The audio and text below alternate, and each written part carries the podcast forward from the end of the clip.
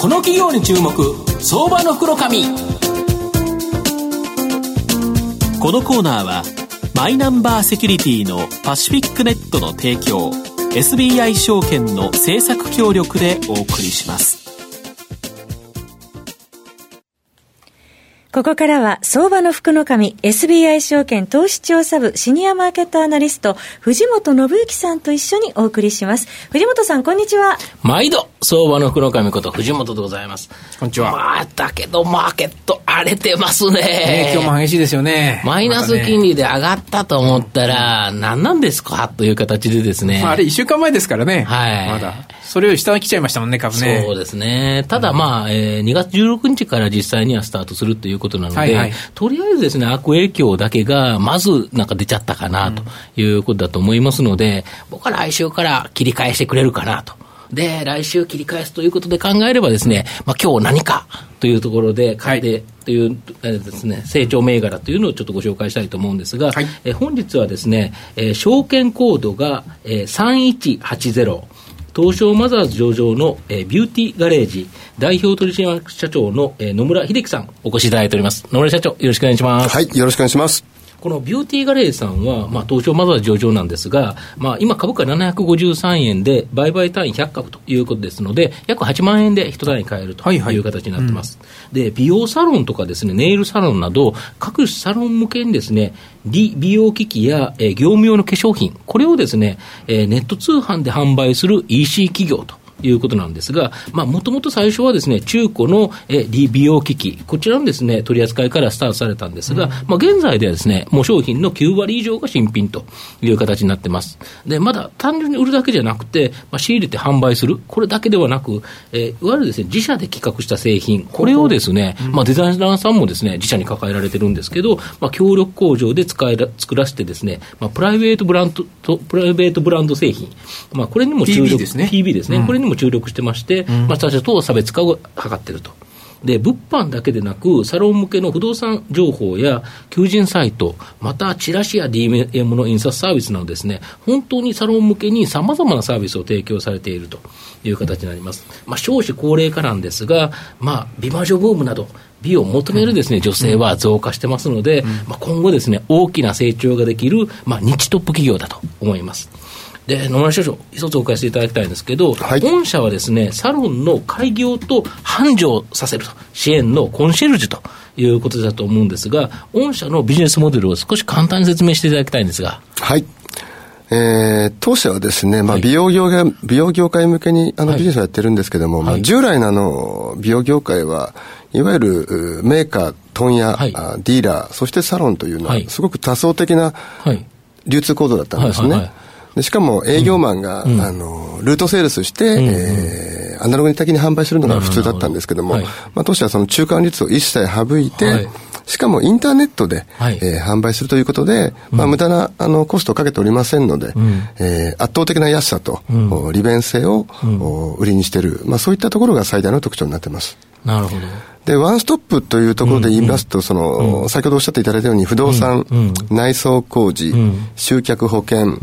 えー、採用とかですね、まあ、ありとあらゆる、サロンにとって必要なものを揃えておりますので、まあ、すべて、えー、ビューティーガージにお越しいただければ、サロンに必要なものは揃いますよということで、えー、安心して、全部お任せいただくということを狙っているということでございます。なるほど、やはりもうサロンを開業しようという人が、まあ、御社にご相談すると、それこそ不動産の場所であるから、そこに働く人、まあ、いろんな内装であるとか、そんなものが全部やってもらえるという形ですか？そうですね、あの全部、うん請け負うことで、総合受注、えー、を狙っております。で、しかもやった後は、例えば化粧品とかなくなるでしょうから、シャンプーとかなくなるから、そういうのがずっと売れるということですよね。そうですね。開業支援っていうのがもともとのテーマだったんですけども、うんうん、おっしゃる通り今は、その後の繁盛支援。繁盛支援。つまり開業時にうちを使ってくださった後も、ずっと、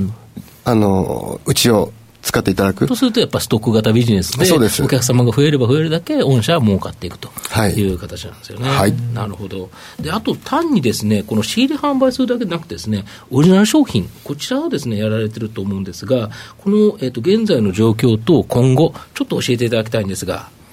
はい、あのまあ、従来は、とにかく、うんお安いということが最大の特徴だったんですが、はい、まあ、現在は、うん、もうちょっとデザインとか、うん、あるいは機能にこだわったような付加価値のあるような商品作り、うん、まあ、そういったことを行うことで、まあ、よりサロンさんに新しい価値を提供していきたいなと考えております。なるほど。やっぱりスーパーさんでも、まあ、最初はなんか PB というと安いっていう形があったと思うんですけど、ね、やはりコンビニさんでもなんかちょっと高級なという形があるので、やっぱそれと同じような形で、で、ね。はい、御社の例えば物販の中でどれぐらいの比率を占められてるんですかね？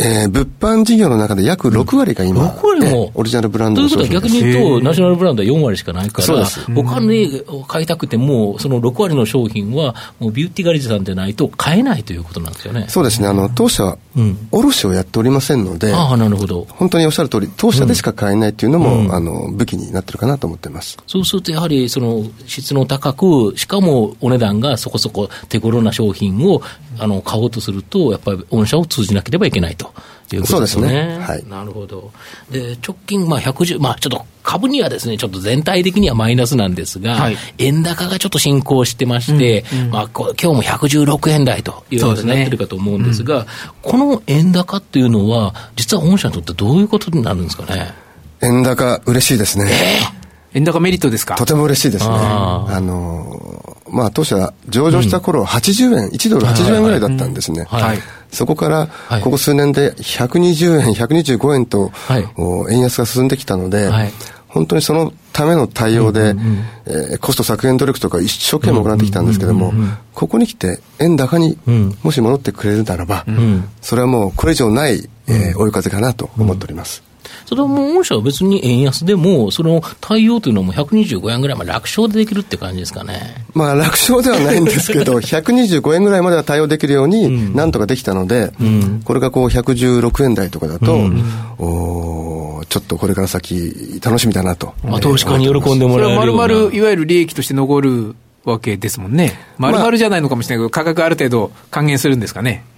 の、もちろん、あの、還元も考えたいと思いますけど、ね、まあ、しばらくはタイムラグがあるので、これから入ってくる商品が安くなるっていうことが期待できるっていうことですね。なるほど。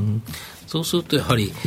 差別化ポイントのあるこのオリジナル商品でやられてて、しかも円高メリットということは、今後やっぱり非常に面白そうという感じですよね。そうですね。これから EC 市場、美容業界向けの広告の部分っていうのは大きく伸びると思ってますので、まずはそこで圧倒的ナンバーワンの地位を確立したいなと考えておりますまだあれですよね、このリ美容機器っていうのの EC 比率っていうのは、そんなに高くないんですよねそうですね、正確なデータはないんですが、うんうん、私の推計ではまだ1割もいってないんじゃないかなと思ってます。うん、ということは、まあ、全部は取れないにしても、ここから2倍や3倍の可能性っていうのはあると。大いにあると思っております。なるほど。だその中でですね、まあ、御社の今後のですね、成長を引っ張るもの、これは何なんですかね？はい、あの今申し上げた EC の中でもやっぱりモバイルデバイスですね、あの美容師さんとかエステティシャンの方って、PC を立ち上げるよりも、やっぱりスマートフォンとか、あタブレットがより親和性が高いので、そちらがどんどん浸透してくると、おのずと EC 化も進むと思いますので、まあ、アプリですとか、あスマホ向けサイトとか、そういったところに注力してですね、えそういう需要にしっかり応えたいなと考えております。あの、アプリを出されてるんですよね。そうなんですよ。うん、あの、バーコードを読むだけで注文できるというアプリを、半年ぐらい前ですかね、はい、えー、リリースしまして、うん、それでちょっと美容サロンの、うん、発注スタイルをちょっと変えようという試みを今行ってます、なるほど。シャンプーとか、あ、ちょっとなくなりかけたなと思うと、そのシャンプーのバーコードをピッと取って、そのままクリックしていけると、もう注文できるということですか。おっしゃる通りです。なるほど。さすがすごいですよね。ね簡単ですね。ねまあ、このあのビューティーガレージさんはですね、本当に、まあ、先進のですね、情報技術、この IT とですね、また、あともう一つはですね、全国主要都市にショールームをですね、えー、持たれているという形で、まあ、理想のサロン作りをですね、ワンストップで徹底的にサポートされる企業と。いうことで、まあ、美を求めるですね、方が、まあ、浜田さんのように日本にいっぱいいる限りですね、なくならない成長企業だと思いますので、うん、皆さんご注目いただければと思います。社長、これあくまでサロン向けっていうことですよね。はい。いわゆる一般の方が御社の製品買うなんてことはできないんですか？残念ながら、うん、プロのみとさせていただいております。ね、はい。あそうですか。わ、うん、かりました。えー、今日は証券コード3180東証マザーズ上場ビューティーガレージ代表取締役 CEO の野村秀樹さんにお越しいただきました。野村さんありがとうございました。した藤本さんありがとうございました。証券コード3021東証マザーズ上場パシフィックネットはマイナンバーに完全対応した情報機器データ消去サービスをはじめとする IT セキュリティサービス、そして IT 機器の中長期レンタルなどで企業の IT 化を支援する IT ファイナンスサービスを全国8拠点のネットワークで展開するオンリーワン企業です。マイナンバーセキュリティをサポートする証券コード3021東証マザーズ上場パシフィックネットにご注目ください。この企業に注目相場の福のこのコーナーはマイナンバーセキュリティのパシフィックネットの提供 SBI 証券の政策協力でお送りしました。